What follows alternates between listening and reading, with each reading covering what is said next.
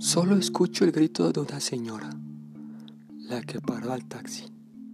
Una nube se frota la entrepierna contra la antena de este edificio tan estúpido que nunca había visto desde tan abajo.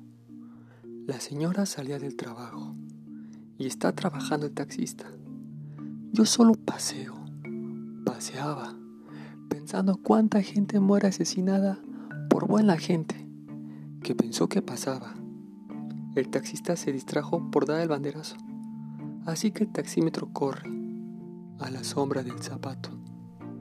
63 centavos por cada minuto que no perdone. Perdóname rápido, buena gente. Yo estoy bien. Un agujero en la chamarra, un raspón en la rodilla, pero nunca me había sentido con tanto derecho a quedarme tirado en la calle. Un rato.